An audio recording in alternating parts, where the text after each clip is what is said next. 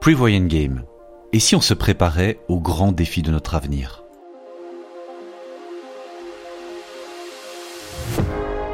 Le principe du jeu est assez simple. J'accueille un ou une invitée que je vais plonger dans des scénarios dystopiques. Des scénarios qui font écho aux défis que nous pourrions tous vivre un jour à cause de problèmes liés à l'épuisement des ressources, au dérèglement climatique ou à la dégradation de la biosphère. Et nous allons découvrir ensemble comment notre invité va réagir.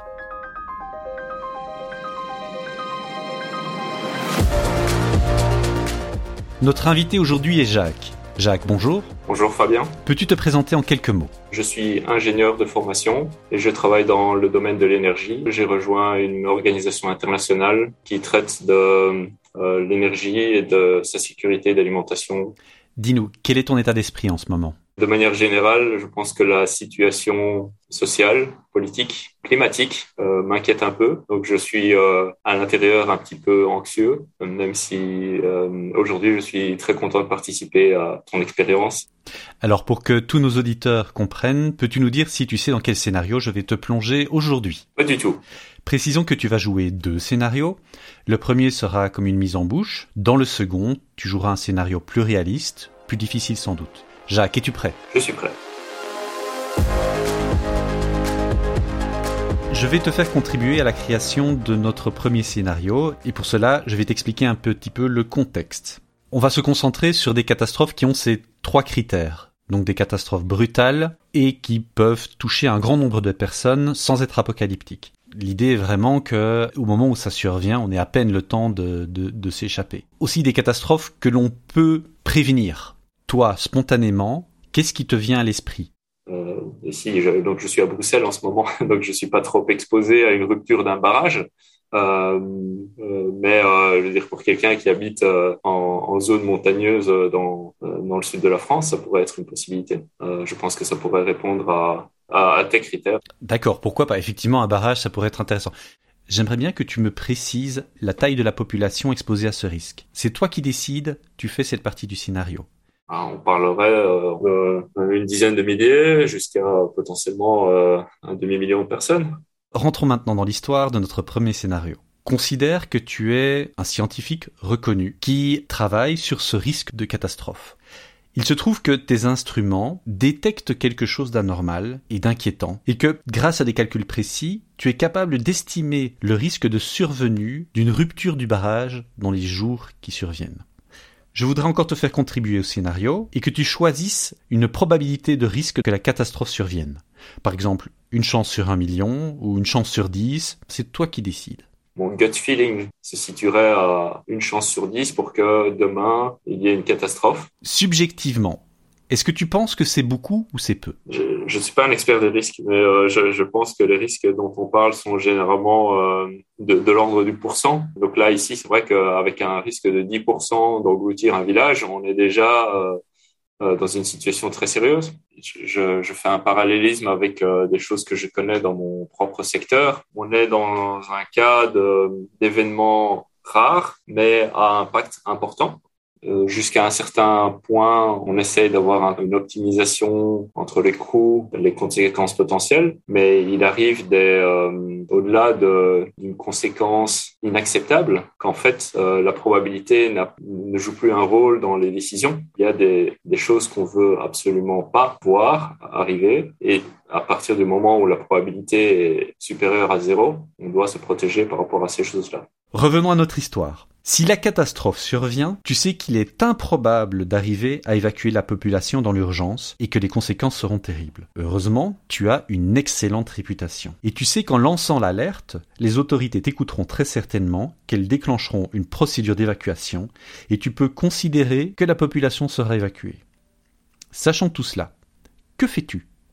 J'informe le maire et euh, en fonction de sa réception, évidemment, je vais voir si je dois prendre des actions euh, directement moi-même. Disons que le maire te fait confiance, mais c'est bien à toi qui demande. Toi, tu arrives avec une information, et lui ne va rien faire sans que tu confirmes euh, la nécessité d'évacuer. Est-ce que je dois évacuer ou non? Qu'est-ce que tu lui réponds? Je lui réponds comment il se sentirait s'il n'avait pas fait évacuer la ville et qu'elle est engloutie. Et d'un autre côté, comment est-ce qu'il peut gérer le fait d'avoir fait évacuer la ville et que finalement le barrage ne cède pas et que mes indicateurs dans les prochains jours redescendent à euh, un risque totalement acceptable. Je vais faire le politicien qui va te dire, écoute, moi je ne connais rien à tout cela, dis-moi, est-ce que je dois faire évacuer la population ou pas? Le reste, je ne comprends pas.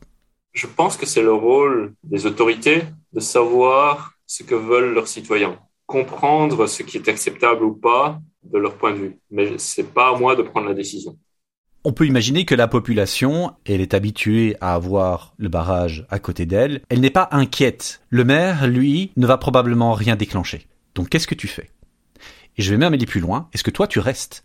Euh, je, pense que je resterai pour euh, superviser la, situation euh, et que je me fixerai déjà mentalement une, limite au-delà de laquelle je, je, je prendrai la décision de quitter moi-même, mais qu'entre-temps, je commencerai à, euh, mobiliser la presse, par exemple, euh, en leur disant voilà, euh, le, maire n'a pas pris mes, recommandations au sérieux. Sachez voilà ce que j'ai observé. je ne peux pas prouver que demain le barrage va céder, mais je m'en inquiète. Si tu dis le maire n'a pas écouté ce que je lui disais, il risque de te répondre mais si, je t'écoute.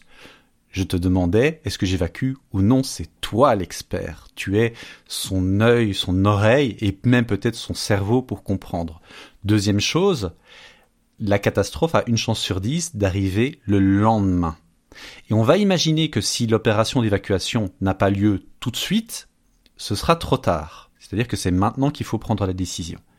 Autre chose, pour te compliquer aussi un petit peu la vie, on va imaginer que tu as des proches, que tu as éventuellement de la famille qui est exposé.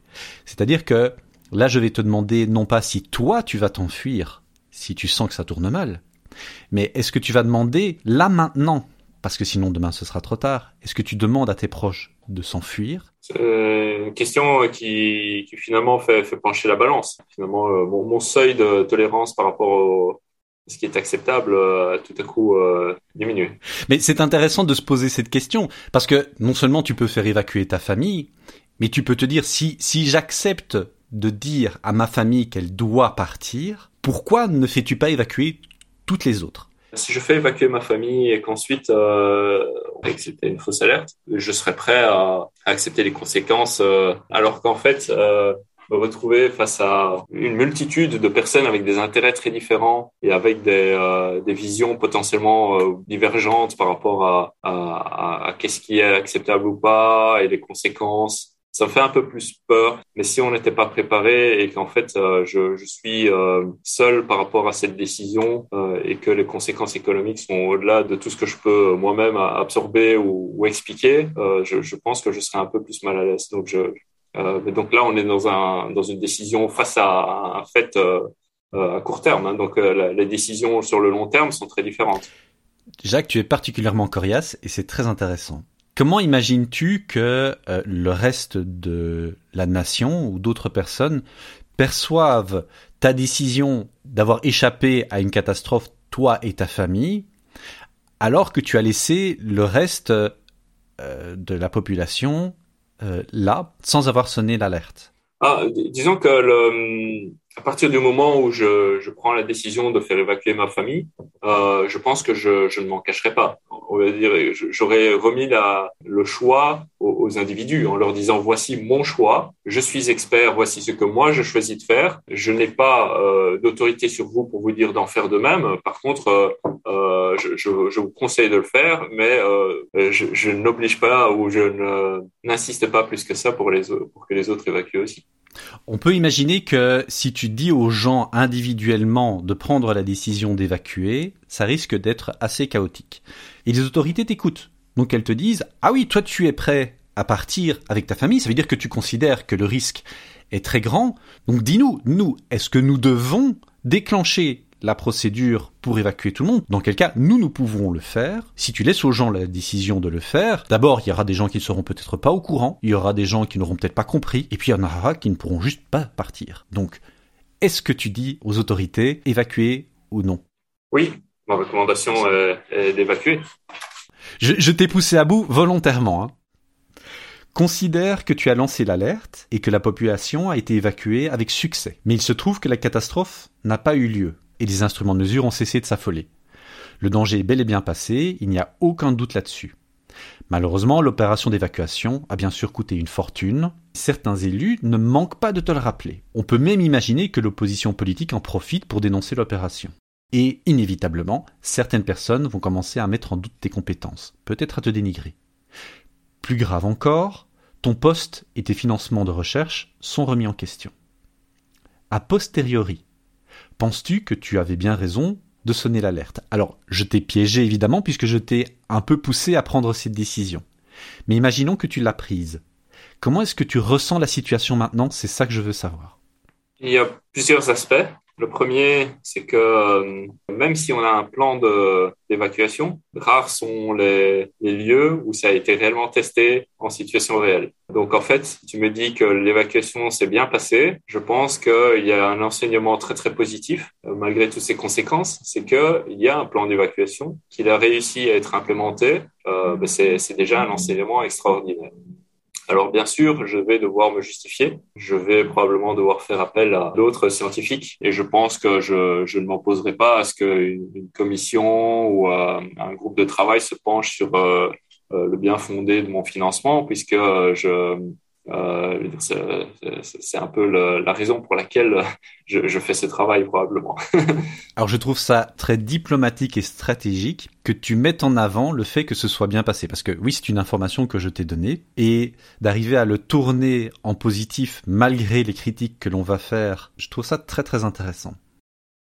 À ta connaissance, est-ce que ce genre de situation est déjà arrivé? Des situations où il y a des personnes qui tentent de prévenir un danger qui n'est pas arrivé et à la suite de quoi ils ont eu de grandes critiques et éventuellement de grands problèmes. Je, je, je n'ai pas d'exemple euh, précis en tête, euh, euh, mais je peux imaginer très bien que ça arrive. Très bien. On va s'arrêter ici pour ce premier scénario.